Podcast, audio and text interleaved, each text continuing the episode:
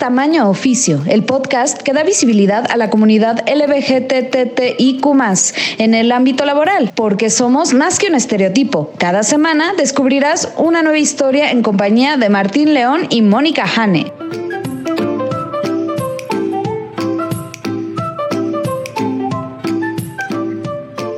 Hola, ¿qué tal? Bienvenidos a Tamaño Oficio con Martín León, el doncel de la comedia en México. Hola Martín, ¿cómo estás? Muy bien, especialmente porque me acompaña mi co-host, Mónica Hane, la lesbiana más profesional que yo conozco. ¿Cómo estás, Hane? Yo, yo estoy muy bien, estoy contenta porque para mí esta semana es semana corta. ¿Y eso? el lunes no trabajé. Ay, ahora, qué, qué bien. ¿Y eso? ¿Qué, ¿Dónde fuiste? Fui rápidamente al estado de Jalisco y después a Aguascalientes. Tengo unos sobrinos que viven allá y son pequeños de es casi siete, entonces para fines prácticos, digo, no, siete años, ese sí tiene siete, y para fines prácticos, este, cinco años, porque en septiembre los cumple, justo en un mes más o menos los cumple. Mira, mi sobrino también cumple años en septiembre. Mira, qué bonito. Entonces, pues obviamente no los podíamos mandar en camión de regreso a su lugar de vivienda. Pues Vayan, no, los, los hubiera mandado en burro. Entonces, este, pues me, este, me ofrecí con mi mamá, le dije, yo te llevo con tus nietos a hacer la entrega. Y bueno, pues eso, nos fuimos el domingo y nos regresamos el, el lunes. Pues estuvo rico porque hicimos así como el paseíto express. Siempre me gustan estas oportunidades de convivencia con mi mamá porque la tengo para mí sola, Martín no la tengo que compartir con mis otros hermanos, no tengo que pelear la atención por, con nadie.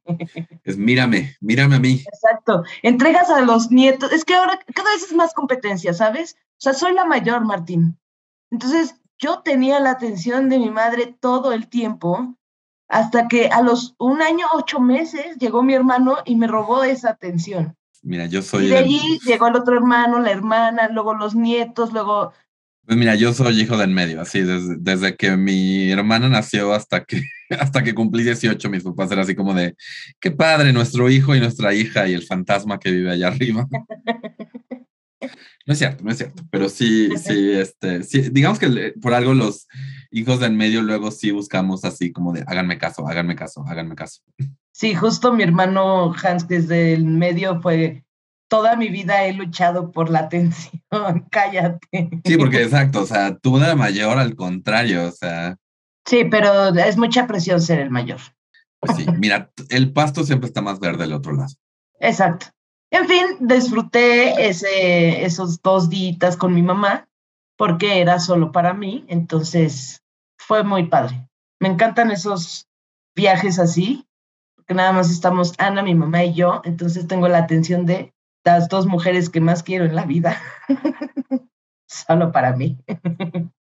y tú ya, ahí contentísima. Ahí, ya con eso se me hizo la semana. Tu, tu público favorito. Exacto. ¿Y tú qué tal, Martín? Pues nada, eh, ay, tuve un show terrible el viernes. No terrible, o sea, digamos que mi participación estuvo bien, o sea, en cuanto a, en cuanto a contenido, pero se murió el micrófono en la mitad de mi presentación. No el, micrófono, la bocina, porque el micrófono se había, o sea, tuvimos que pegarlo con masking porque estaba cayendo, o sea, fue un rollo. O sea, pues lo normal, trabajo, este, comedia, podcast, eh, impro, eh, y así todo eso. Y después de todo eso digo, ¿por qué no tengo novio? Ah, ¿por qué no tengo tiempo? tiempo. Exacto. Hay que hacer un huequito, Martín. Porque así tendría que decir a este güey, tengo una hora. Así de, tengo para ti el jueves de 6 a 7 de la noche. Exacto. Siempre y cuando vayamos en el Uber camino al Open. Este. Dice el Feng Shui que para que algo llegue a tu vida tienes que soltar primero algo en tu vida. Sí, pero es que está, tienes que hacerte un huequito, o sea, no vas a soltar totalmente, pero a lo mejor Bienvenidos a Tamaño Corazón. Este, no, totalmente de acuerdo. La cosa es que sí, no, o sea, como que lo, he estado viendo y así como de, no puedo, o sea, no puedo diagonal, quiero soltar nada. Es un rollo. Anyway. Muy bien. Empezamos con la minuta y cuéntanos a quién tenemos de, invitada en esta entrevista. Hoy tenemos a Laura Lirola, que honestamente creo que tú podrías presentarla mejor que yo. Bueno, Laura eh, Lirola trabaja en recursos humanos y es una persona que recién conocí, la conocí en una fiesta lencha me cayó súper bien, estuvimos platicando y bueno, dije, ah, vamos a entrevistarla. Está muy interesante su trayectoria y bueno, por eso la tenemos. Este... Es lo padre de este podcast, que te da excusa de seguir platicando con gente interesante. Y en mi caso de conocerla, entonces ya, sí. Exacto, y ahora vamos a escuchar.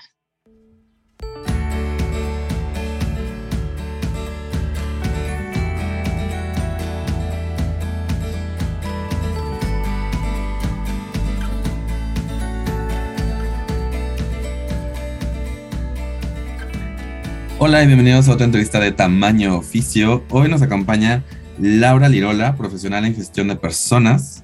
Ella es licenciada en contenido pública y es una maestría en dirección de estrategia de recursos. Hola Laura, ¿cómo estás? Hola, muy bien. ¿Y tú, Martín? Muy bien. Aquí también está Jane. ¿Cómo estás, Jane? ¿Qué tal? ¿Qué tal? ¿Qué tal? que no crean que. Muy, muy bien. ¿Y tú? Pues muy contenta de esta invitación. Igual, gracias, gracias. No, gracias a ti. Pues este, nuestra primera pregunta es, ¿en qué momento decidiste estudiar este, lo que estudiaste y por qué razón? Pues mira, eh, en realidad déjame decirte que yo cuando, cuando salí de la prepa, que además siempre pienso que es una, es una decisión de vida, ¿no? El, elegir carrera y, y, y tomarla tan, tan temprana edad y en una, digamos, en una etapa, pues de cierta forma, este, todavía de, cierta inmadurez, pues es un, es, un tema, ¿no? Entonces, yo había decidido en realidad estudiar la licenciatura en Derecho, de hecho, arranqué en, una escuela de Derecho, ¿no? La carrera, pero este, pues, mi propia inmadurez no me permitió continuar, digamos, ¿no? Entonces, no me sentía muy a gusto, entonces experimenté en varias carreras, este, decidí entonces empezar a trabajar porque no, no tenía realmente la certeza qué estudiar, ¿no? Este, a qué me iba a dedicar. Empecé trabajando muy joven en, en, en un banco y dije, pues yo quiero estudiar banca y finanzas, además influenciada porque mi papá había trabajado mucho tiempo en sector financiero, ¿no? En banco. Y, yo quise estudiar banca y finanzas, pero pues como ya trabajaba, el horario, digamos, de las clases no me permitía estudiar este, esa carrera. Y dije, bueno, pues voy a estudiar aunque sea contabilidad, ¿no? Contaduría pública, y ya después me cambio. Pero en realidad, pues terminé la carrera, este, trabajaba y estudiaba, y pues terminé la carrera, nunca me dediqué a eso, nunca me dediqué a la contaduría, porque tuve la oportunidad de empezar a desarrollarme en, más bien en la parte de administración y por ahí me seguí, sobre todo especializarme en la parte de gestión humana, ¿no? que, pues, que me apasionó, pero que de alguna u otra forma también eh, la contaduría la, este, me permitió tener una visión un poquito más completa de lo que es la vida corporativa, el negocio, ¿no? Y después, pues ya empecé a especializarme en, en, temas totalmente de gestión humana, ¿no? Sí, porque de hecho tienes una maestría en dirección estratégica de recursos, ¿no? De recursos humanos, efectivamente. Exactamente. Eh, hice una maestría y antes hice pues tres especialidades, ¿no? En, gestión humana, en derecho laboral y seguridad social y otra en administración de la capacitación. ¿Y qué fue lo que te atrajo a recursos humanos? Pues mira, yo empecé en recursos humanos precisamente haciendo nómina, ¿no? Por mi carrera, pero tuve una, una oportunidad muy padre porque yo empecé a trabajar en un grupo financiero cuando apenas era el proyecto en México. Entonces, yo entré a trabajar esa, ese, ese grupo que éramos 25 personas en aquel entonces y me permitió ser un poquito más generalista, meterme en, pues en otras cuestiones. Entonces, cuando empecé a hacer la nómina, pues después eh, empezamos a crecer como grupo, llegó un director de, de, recursos humanos y me dijo, oye, pues, ¿vas a querer hacer toda la vida nómina o no? Yo quiero aprender otras cosas, ¿no? Entonces me fui metiendo, empecé con, con el tema de, de, reclutamiento y selección, luego me metí en capacitación y luego pues vi que era mucho más amplio todo el tema de, de, de gestión humana, ¿no? Entonces también me metí en el área de compensaciones, desarrollo organizacional, clima y cultura, o sea, digamos que todos los, procesos que, que, implica la gestión humana, ¿no? Cuando empezaste a trabajar tan joven, en ese entonces, este, ya, ya sabías que pertenecías a la comunidad LGTB más, no sabías, o cómo estaba tu historia de ese lado. ¿Cómo está mi historia por ese, en esa, en esa senda? Fíjate que yo desde muy niña, pues, pues tienes esa orientación. Yo, yo siempre he creído, ¿no? Es más, yo estoy segura de que, de que así nacemos, ¿no? Con esa orientación, ¿no? No, no es que te hagas, ¿no? Es, tú tienes una orientación desde, desde, pues desde que empiezas a despertar, ¿no? En, ese aspecto de la vida, ¿no? Si yo tenía cierta orientación, pero tampoco tenía desagrado por el otro sexo, ¿no? Por el sexo masculino, ¿no?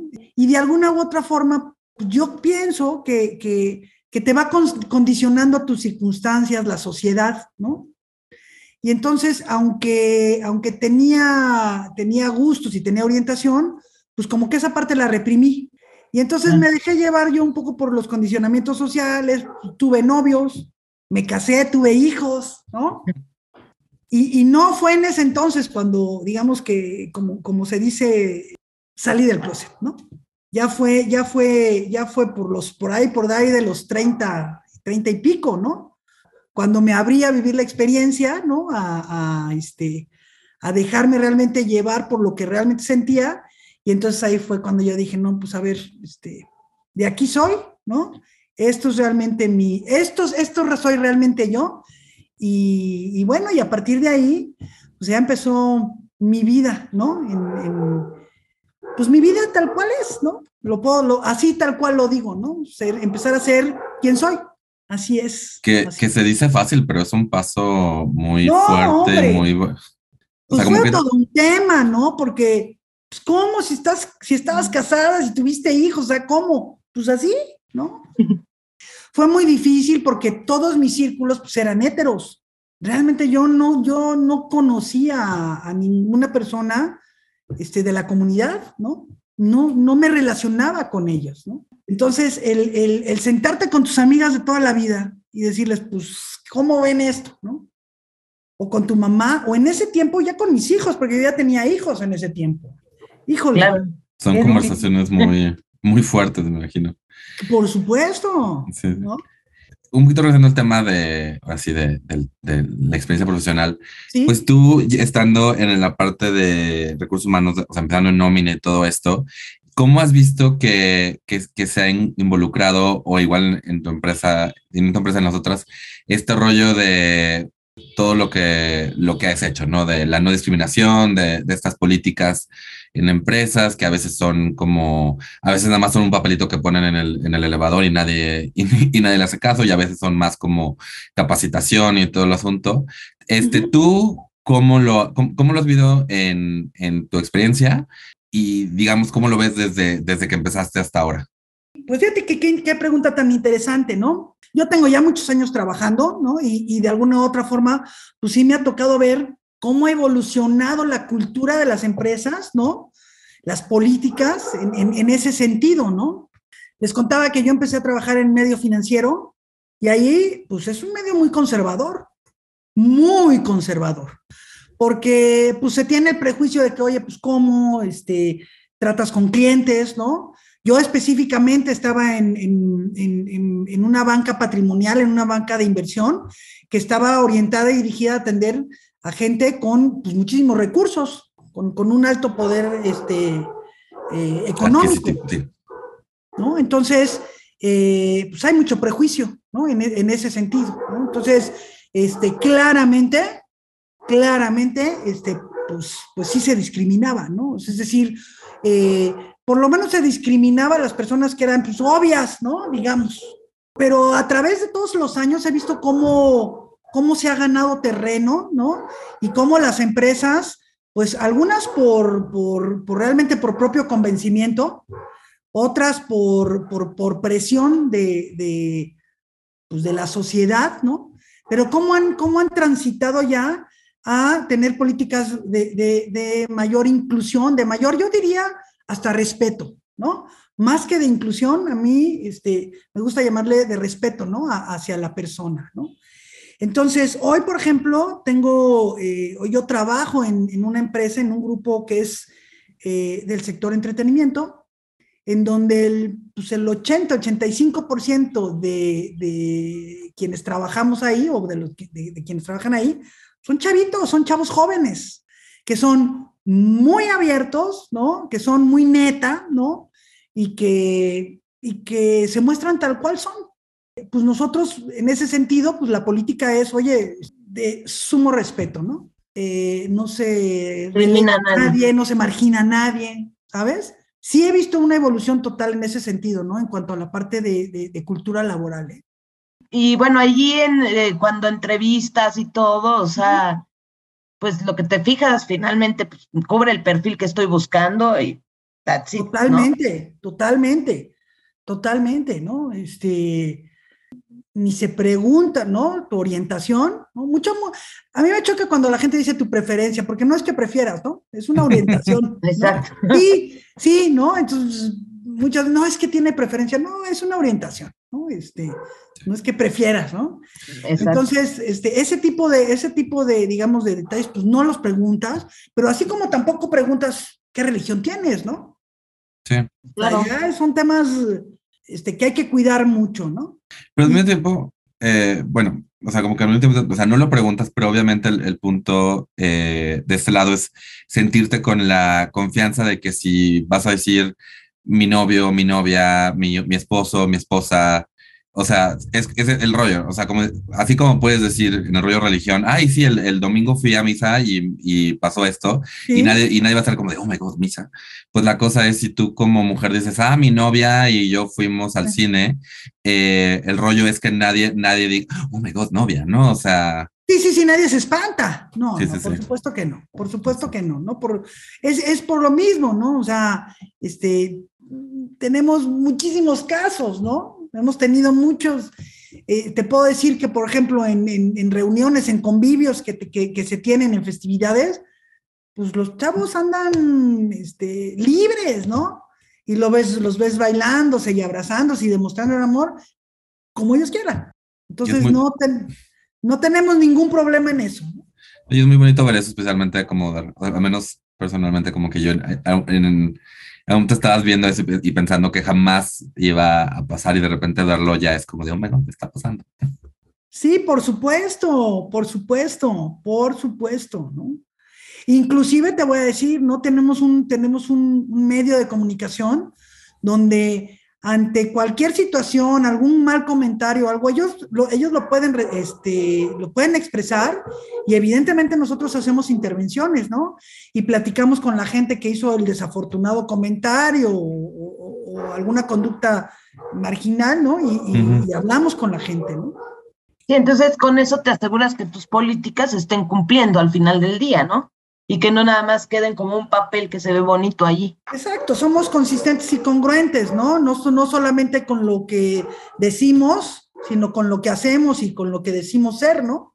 Y nos mencionaste que estuviste trabajando 10 años en República Dominicana. Sí, así es. Este, pues cuéntanos, uno como que, ¿cómo, cómo fue que salió esta oportunidad? Este, si fue así de la tomamos automáticamente o si hubo como ahí la, el cuestionamiento. Y pues igual, este, o sea, igual diferencias que hayas notado entre República Dominicana y aquí en México. Sí, claro. Fíjate que eh, yo, yo, tuve la oportunidad de, de, trabajar con una persona eh, eh, pues muy exitosa, ¿no? Este, que, que, que, en un principio me invitó a trabajar.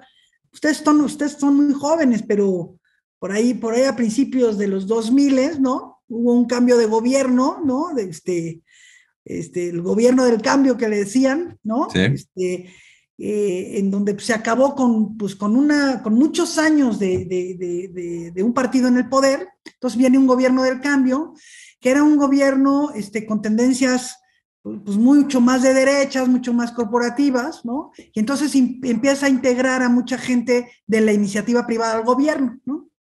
Entonces a mí me, me, me, me toca vivir esa experiencia, me invitan a trabajar en gobierno, yo acepto y durante un tiempo, durante ese sexenio, pues, colaboro este, para, para una secretaría, la Secretaría de Comunicaciones y Transportes, y nos toca pues todo el proyecto de desincorporar los aeropuertos, que antes eran del Estado, del, gobierno, del Estado, y este, lo vende a particulares, ¿no?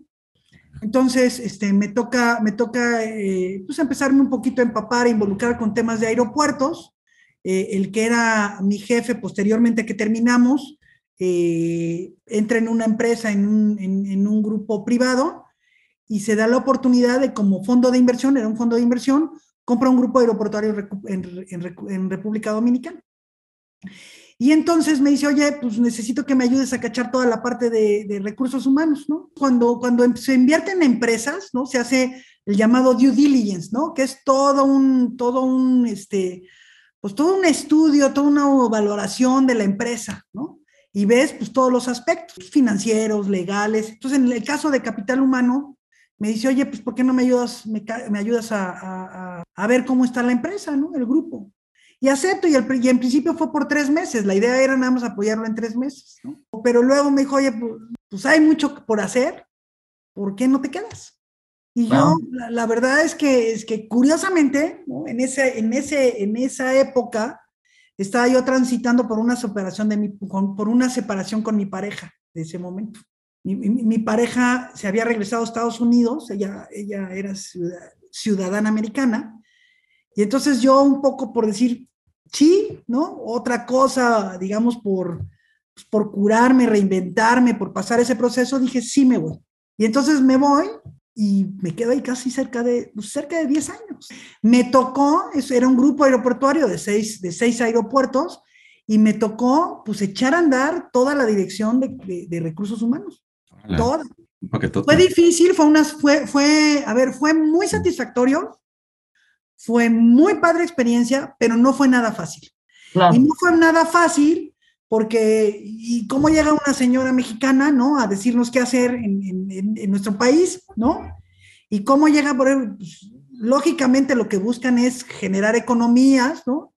Y entonces, pues había que hacer lo primero, pues una valoración de cómo reducíamos la plantilla, ¿no? Entonces no era la más querida, ¿no? Eras la mala del cuento. Sí, la verdad, la verdad que sí me tocó, me tocó, me tocó eso, ¿no? Bueno, pues había que hacerlo, pero después, este, a medida que pasaron los años que pasó el tiempo, que fuimos precisamente implementando procesos, políticas, mejores beneficios y todo, pues ya, ya las cosas cambiaron. En República Dominicana, comparado con México y toda esta cultura de este, de no discriminación. Por ejemplo, en México sí ya tenemos también muchas leyes que, que, nos apoyan, nos ayudan, ¿no? Eh, en ese aspecto. Entonces, ahí en República Dominicana, ¿tú cómo, cómo lo comparas? ¿Les falta? ¿Les sobra? Bueno, nadie le va a sobrar nunca, pero... Mira, este, hasta, hasta, hasta, hasta el año que yo estuve, ¿no? Digamos, durante todo el tiempo en el que, en el que estuve yo viviendo ahí, es un país muy religioso, y no, y no estoy hablando únicamente de la religión católica, ¿no? Este, hay, hay muchas religiones, pero todos son religiosos. Sí hay mucha marginación, sí hay todavía, no hay todavía esa apertura, me explico. O sea, evidentemente hay, hay, este, pues hay gente de la comunidad, pero están muy marginados, están muy escondidos, no se exponen, ¿no? Este, por lo mismo, ¿no? Sí es una cultura muy, muy, muy conservadora. Al menos, al menos hasta cuando estuve yo, que fue hasta el 2017, ¿no? Que no es como que, ay, qué lejano. no, no, exactamente. Son cinco años. Y... Hace cinco años, este, sí.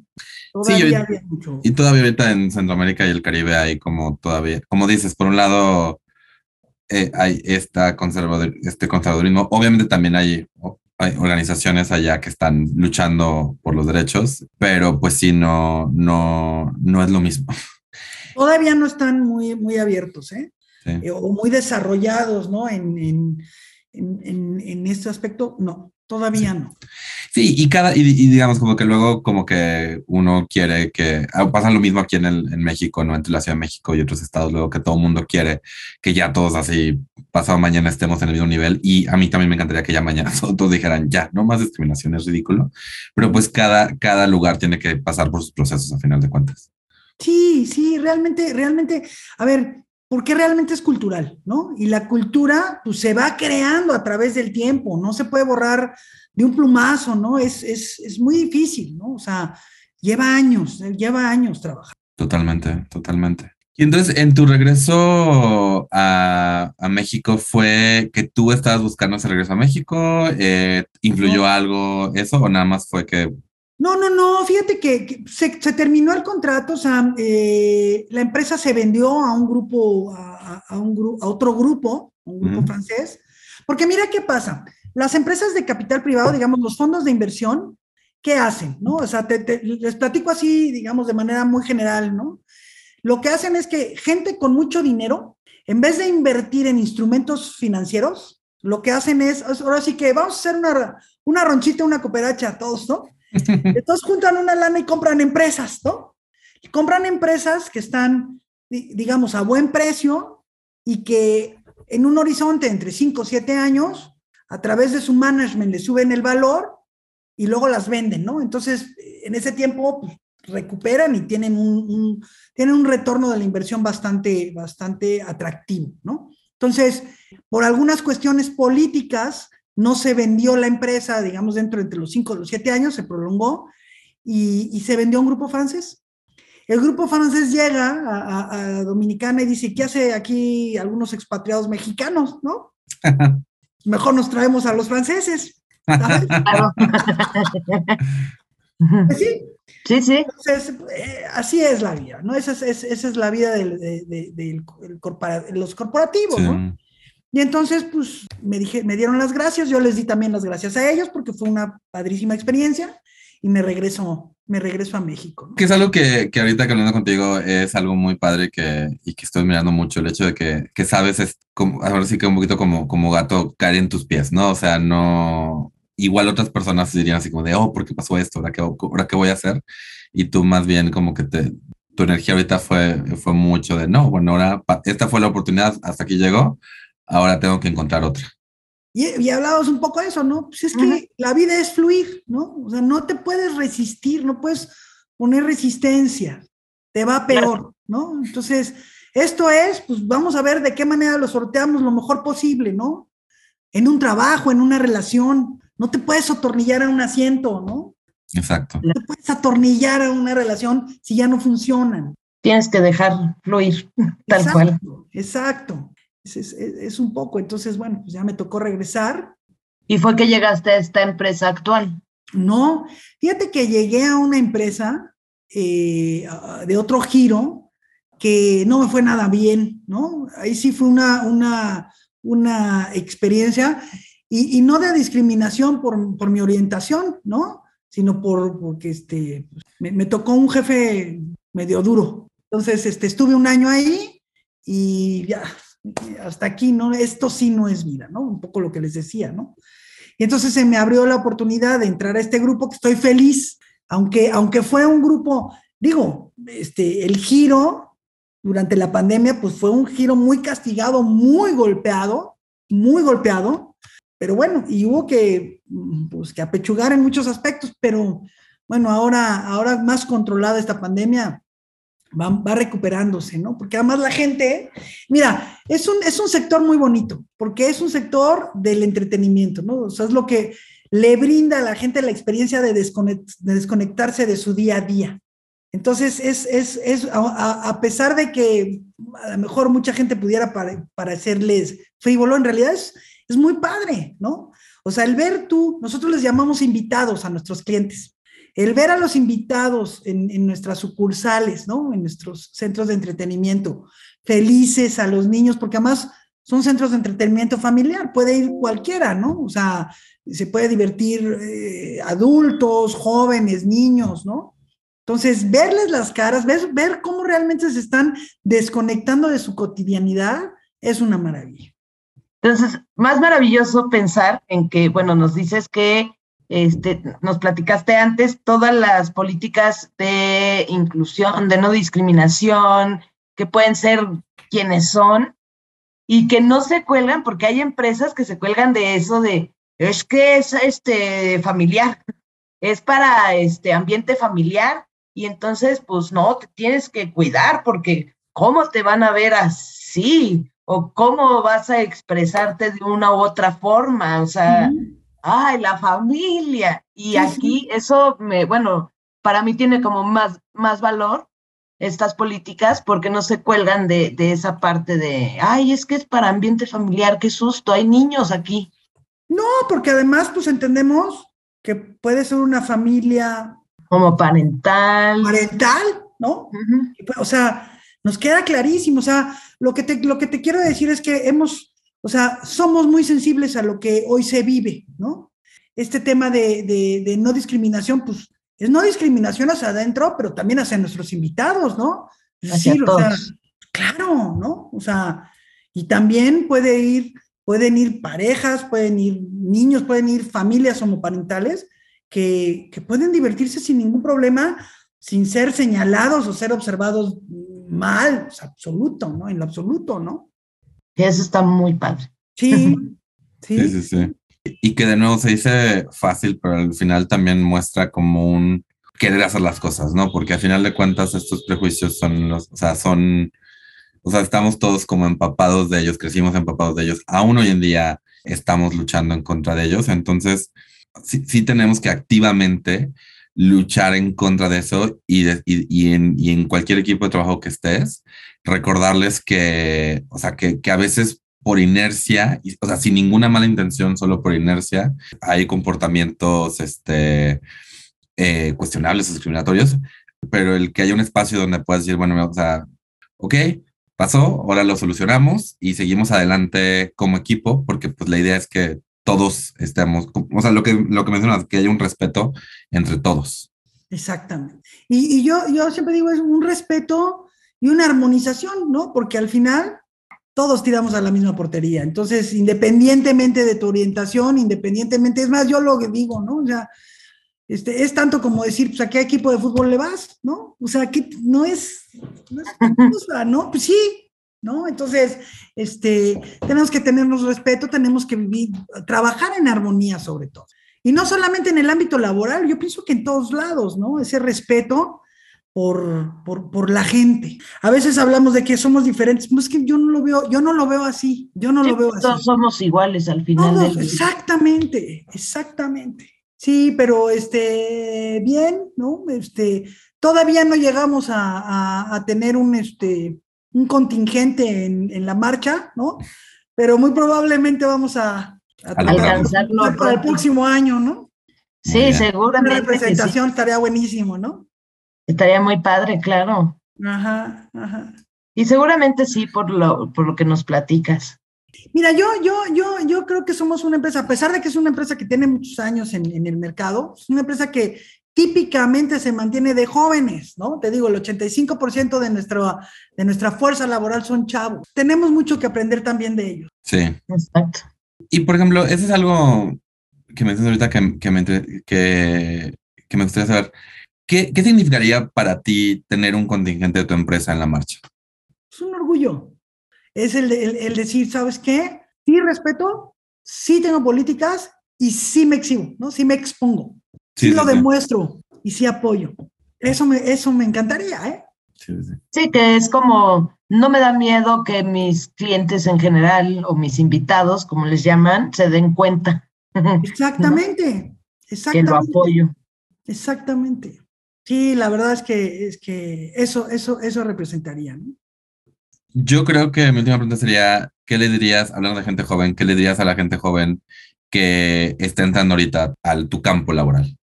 pues yo lo primero que les digo es diviértanse, porque quien no se divierte, pues no puede divertir.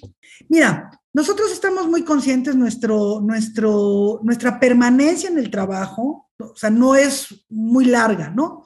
Porque lógicamente son chavos que tampoco es que paguemos unos sueldazos, son chavos que muchas veces están estudiando, que es su primer trabajo, ¿no? Y tenemos una rotación importante, por lo mismo, ¿no? Porque los chicos van evolucionando, van avanzando en sus estudios y evidentemente van abriéndose otras oportunidades. Eh, pero sí lo que sí te puedo decir es que sí llega a haber oportunidades, ¿no? O sea, este, tenemos gente que tiene muchos años en la empresa y que ha llegado a puestos directivos, empezando desde la posición más bajita. Yo lo que siempre les digo a los, a los, a los chicos es, disfruten, diviértanse, porque si ustedes lo hacen, ustedes lo van a demostrar, ¿no?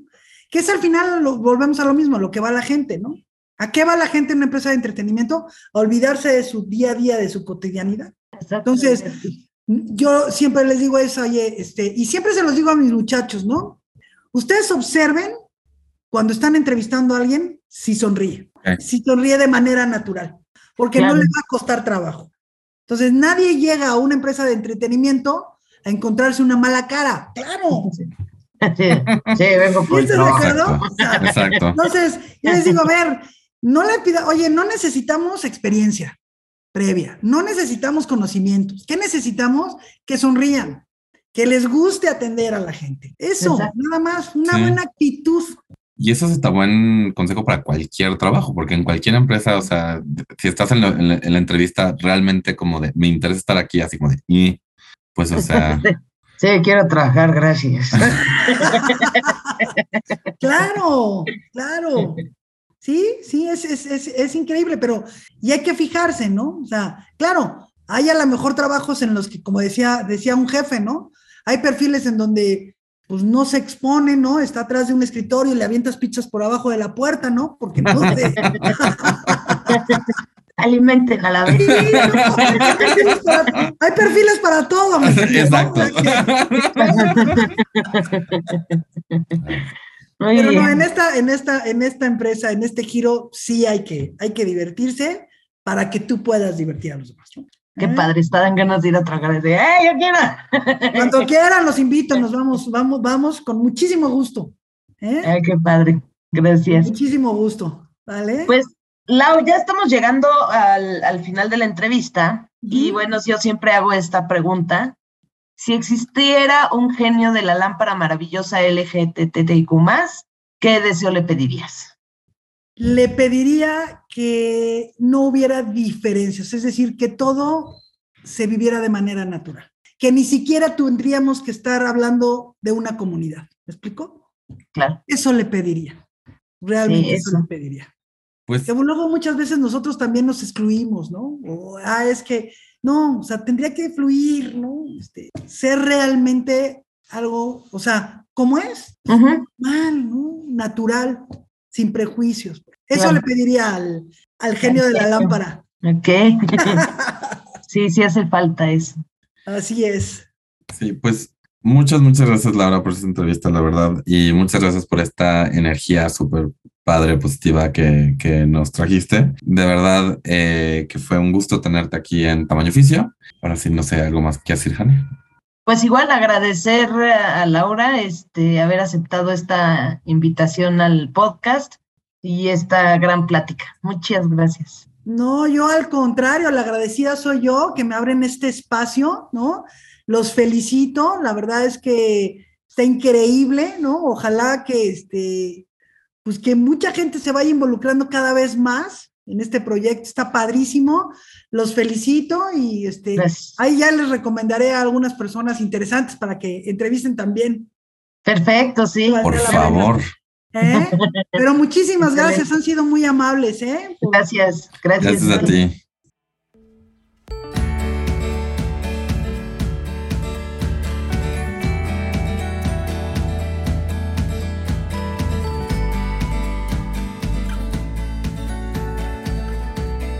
¿Qué tal, Martín? ¿Qué te llevas de esta entrevista? Pues lo primero es que me encantó la energía de Laura. Es una, se nota que es una persona que ilumina la habitación cuando entra. O sea, su sonrisa, su risa, la verdad es que me cayó muy, muy bien. Además, pues me gustaría hablar del hecho de que, o sea, está, no, no sé si, o sea, admiro mucho empezamos hablando de eso, ¿no? De que los 18 años igual es el mejor momento para estar eligiendo qué es lo que vas a hacer el resto de tu vida. Y que ella como que fue experimentando hasta encontrar este, este lugar donde ya se hizo su carrera, ¿no?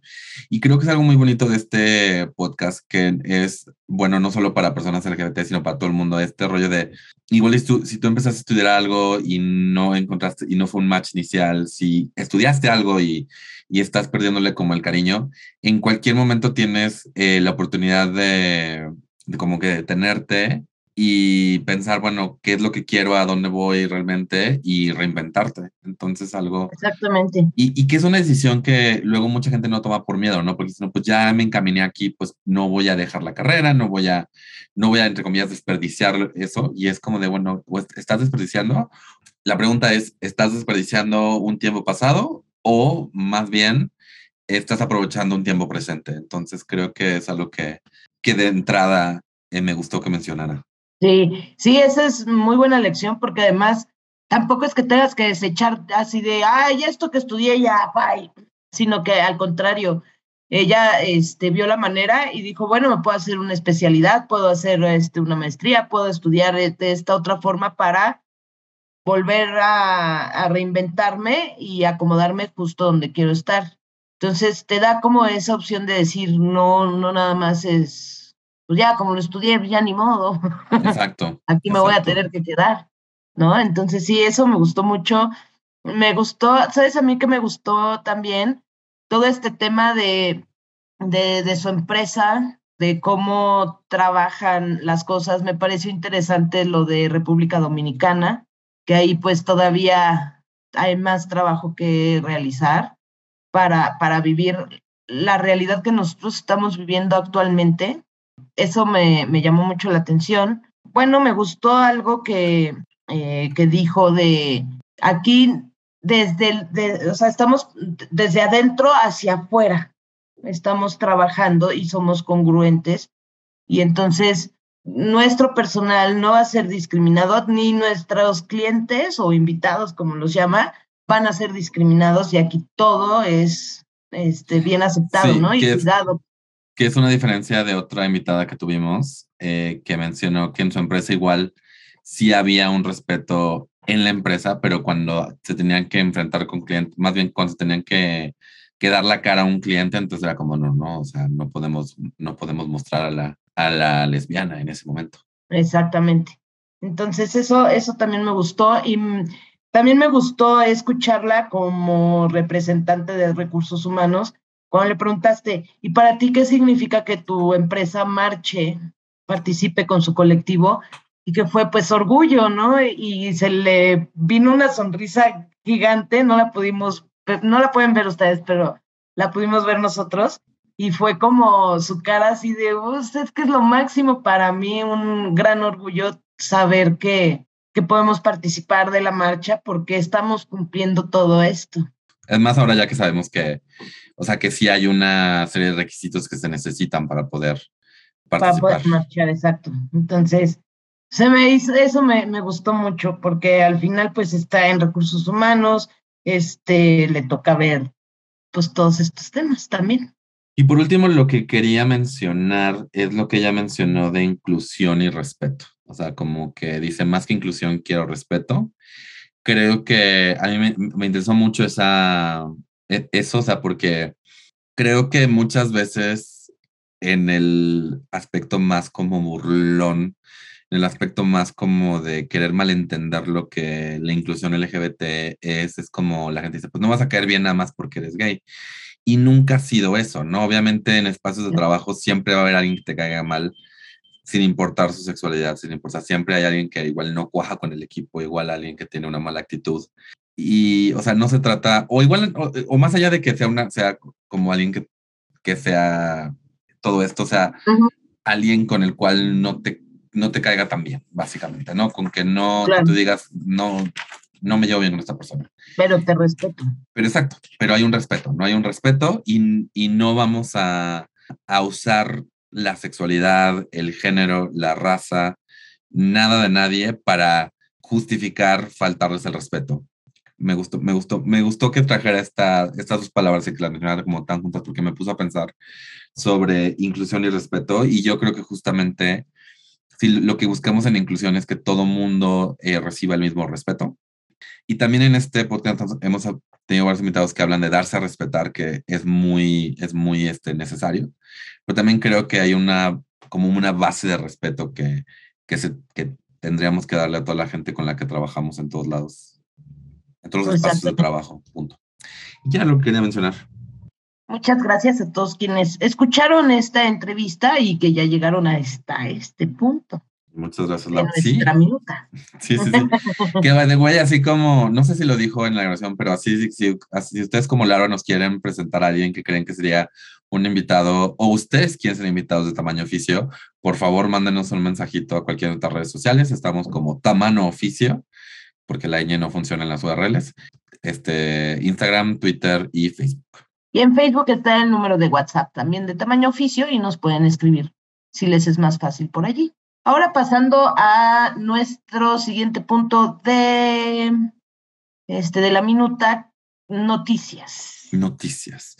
Yo tengo noticia que empieza bien y tiene como un... un Agridulce. un agridulce, exacto. En Singapur eh, estaba, está todavía, creo, penalizado el sexo entre personas del mismo sexo, puntualmente entre hombres. Y el primer ministro actual, Lee Hsien Loong, que no sé bien cómo pronunciarlo, pero creo que es Lee Hsien Loong, dijo recientemente que se va a despenalizar el sexo entre personas del mismo sexo. Dice, creo que es la cosa correcta que hacer y algo que la mayor parte de la gente de Singapur ahora aceptará. Buenas noticias, eh, que estemos despenalizando que dos personas adultas puedan tener una relación igual que, o sea, ya sea mismo sexo o sexo opuesto. Eh, la parte agridulce es que al mismo tiempo que está haciendo, que está despenalizando eh, las relaciones sexuales entre personas del mismo sexo, se están tomando pasos para que no pueda ser legalizado el matrimonio entre personas del mismo sexo. O sea, Wow. básicamente están tratando de meter ya en ley, en constitución, que el matrimonio solo puede ser entre un hombre y una mujer. Entonces, eh, es este rollo donde está interesante, diagonal, curioso, diagonal, enfurecedor. Sí, está, es que aparte, bueno, recordando un poco lo que nos platicó Patria en, en la entrevista que tuvimos con ella, si no la han escuchado, búsquenla, se las recomiendo mucho.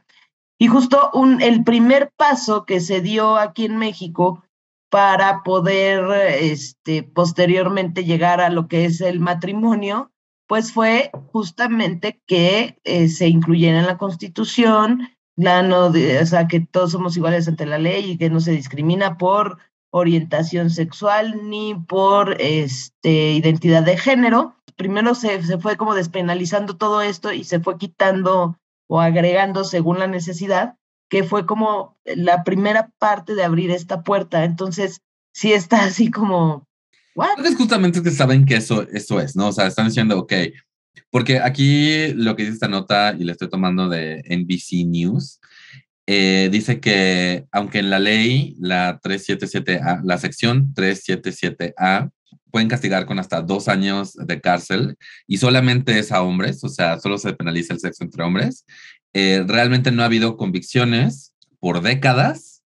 Entonces, o sea, es como de, bueno, o sea, también no es que estemos, no, no es que estén activamente persiguiéndolos en ese aspecto, pero creo que sí fue un, o sea, sí lo vamos a, a despenalizarlo ya oficialmente, pero tampoco se emocionen, porque creo que sí están viendo el clima internacional de, de, de hacer este, legales las uniones entre personas del mismo sexo. Aún Tailandia está a punto, está coqueteando con la idea básicamente, pero pues al mismo tiempo, pues han hecho encuestas en Singapur y todavía el sentimiento en general de la gente en Singapur está en contra del matrimonio de personas del mismo sexo. Entonces, pues de nuevo, agridulce. Agridulce, pero bueno, poco a poco yo pienso que se van dando los cambios y eventualmente tendrá que llegar algún otro que diga, ah, por Dios, entonces vamos a modificar esto, ¿no? O se acaba el mundo. y nos deja de importar las relaciones de otros porque estamos tratando de sobrevivir como humanidad. Muy bien, pues yo traigo una que creo que es como muy buena noticia. Ya tengo novio. No tan buena noticia. Ok, ¿cuál es la noticia? Perdón. Primero la vi en un TikTok eh, de Milenio y dije, oh, wow, y hasta te la compartí. Qué moderna, me va a ver súper, qué moderna, porque tengo 60 años, pero bueno, qué moderna TikTok, ¿ok? Y luego, Y bueno, ya después estuve ahí googleando y eh, encontré la misma nota, pero ya con, con el Universal, que dice, la primera pareja gay al frente de un municipio de Oaxaca encontró respeto y aceptación total en Xoxó, Jojo, XO, XO. XO, XO. O se no pronuncia, se pronuncia XOXO Gossip Girl. no es cierto, yo creo que se pronuncia Shosho. Sí, yo también pienso que se pronuncia Shosho, pero bueno, perdónenme, gente de Oaxaca, voy a investigarlo eso también. Y dice, a tres meses de asumir como edil, Inocente Castellanos y su pareja Eric Ortiz, presidente del DIF municipal, afirmaron que no han encontrado discriminación entre pobladores ni dentro del ayuntamiento, cosa que, bueno, me dio mucho gusto y más que se encuentren en esta en este cargo. Dice Inocente Castellanos Alejos y Eric mm, Emanuel Ortiz Hernández tienen casi 20 años como pareja y es así que juntos desde hace casi tres meses están al frente de uno de los municipios más importantes del área conurbada de la capital de Oaxaca. Su incursión en la política fue accidental, hace apenas dos años a raíz de la pandemia de COVID-19. Y bueno, hoy son la primera pareja gay que está al frente de un municipio en Oaxaca, el primero como edil de Xochocotlán. Ah, mira, es Xochocotlán. Y el segundo como presidente honorario del DIF, cargo de que sus símiles heterosexuales ocupan tradicionalmente. Y de hecho, justo en la noticia de, de TikTok decían el primer caballero. Y dije, ¡ay, qué bonito! el primer caballero. sí, y bueno, ¿qué pasó o cómo es que llegaron así a, este lugar?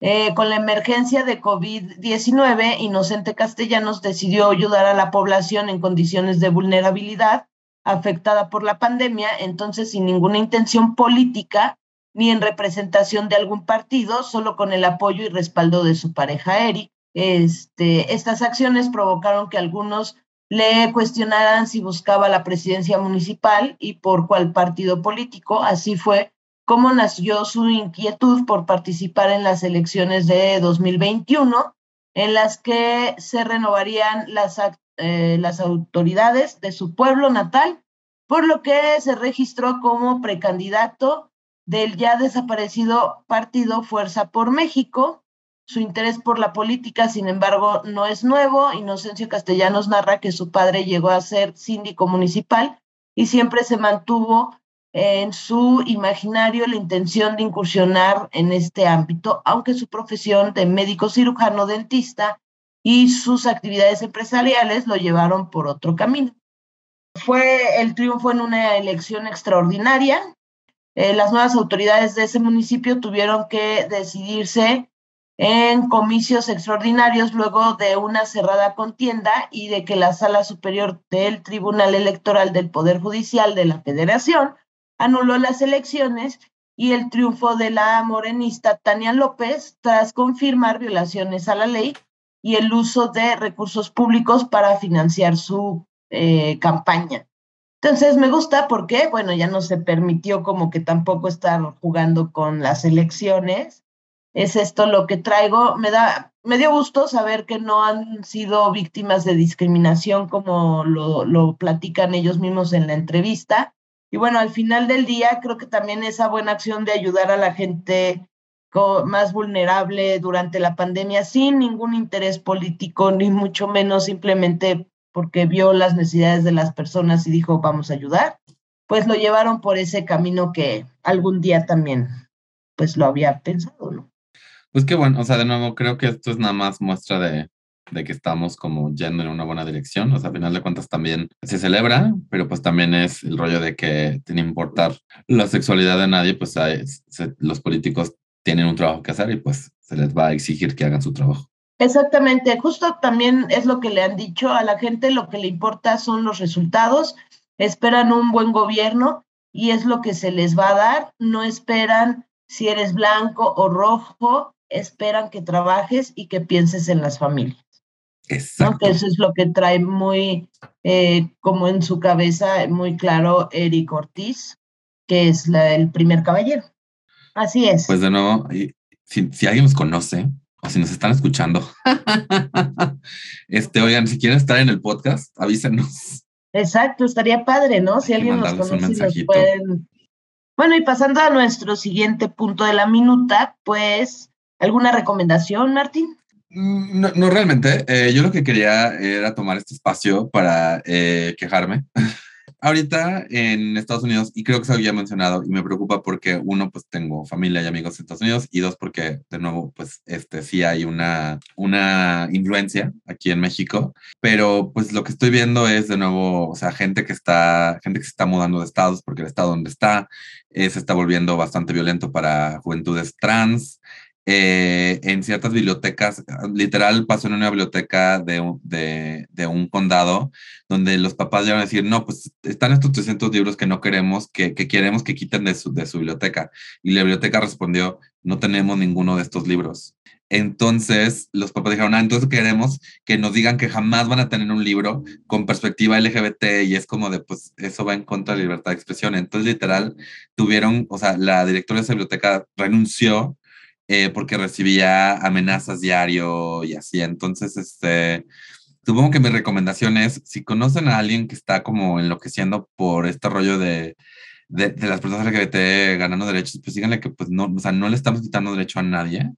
Eh, no, no, estamos atacando la libertad de nadie y no, o sea, que exista un libro una biblioteca donde que, un, que una, que alguien que se, que se identifique como juventud LGBT puede encontrar, no, o sea, Así como yo no me convertí heterosexual al ver a, dos personas heterosexuales besados en la tele o leyendo que dos personas heterosexuales tienen sexo porque leí cómo agua para el chocolate a una edad demasiado, demasiado temprana, pues no va a pasar lo contrario. Entonces, o sea, como que tener más perspectivas, conocer más perspectivas, te enriquece tu experiencia y, hace, y lo contrario la limita. Eh, y además... De hecho, justo todos los LGTB más venimos de, de familias heterosexuales con heteronormas.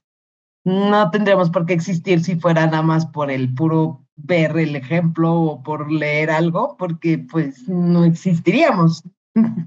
Exacto. Y, digo, aquí en México no, no está pasando, pero pues sí, lo que, o sea, me preocupa, porque estoy seguro que estamos a nada de que algunas familias con hijos este, trans en Estados Unidos estén considerando a México eh, como un lugar eh, al cual venir. Eh, y pues, obviamente, espero, o sea, que vengan y encuentren un lugar seguro.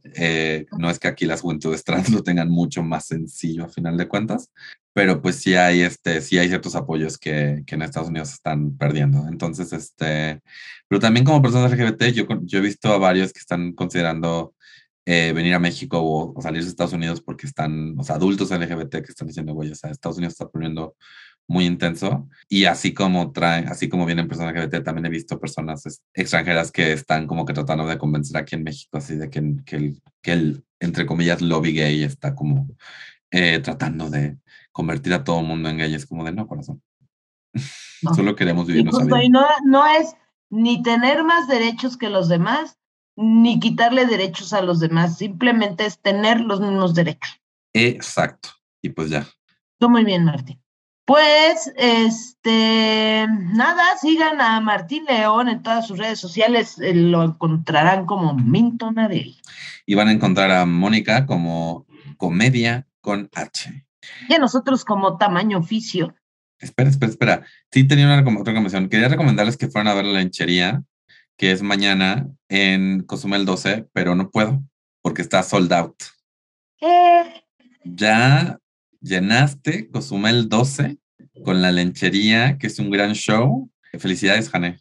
Gracias, gracias. Y quienes nos escuchan, apúntense para octubre, vamos a tener un show, seguramente les estaremos dando los datos. Exacto. Así que eh, en, ese, en ese tema, ya saben, le sigan a Comedia con H y a la lenchería. Así es, muchas gracias. Ya dijimos las redes de tamaño oficio, pues se las repetimos, tamaño oficio en Instagram, Twitter y Facebook. Recuerden que nos pueden mandar ahí este, recomendaciones eh, de lo que sea. Eh, y estamos ahí también esperando sus anécdotas de cómo han visto que mejora o empeora la inclusión laboral y pues también sus recomendaciones de personas a entrevistar. Y no sean gachos, varios nos escuchan ahí en Spotify. Regálenos unas estrellitas, no sean así. Ayúdenos. Estrellitas, reviews en Apple Podcast y donde sea que nos escuchen, suscríbanse y pues recomiéndenos con todos sus compañeros de trabajo. Creo que hemos finalizado nuestra queridísima minuta, Martín. Ya nos acabamos la minuta, el café, las donas, muy bien. Entonces, muchas gracias por haber estado en otro podcast que pudo haber sido un email. Saludos cordiales. Vámonos, que aquí espantan.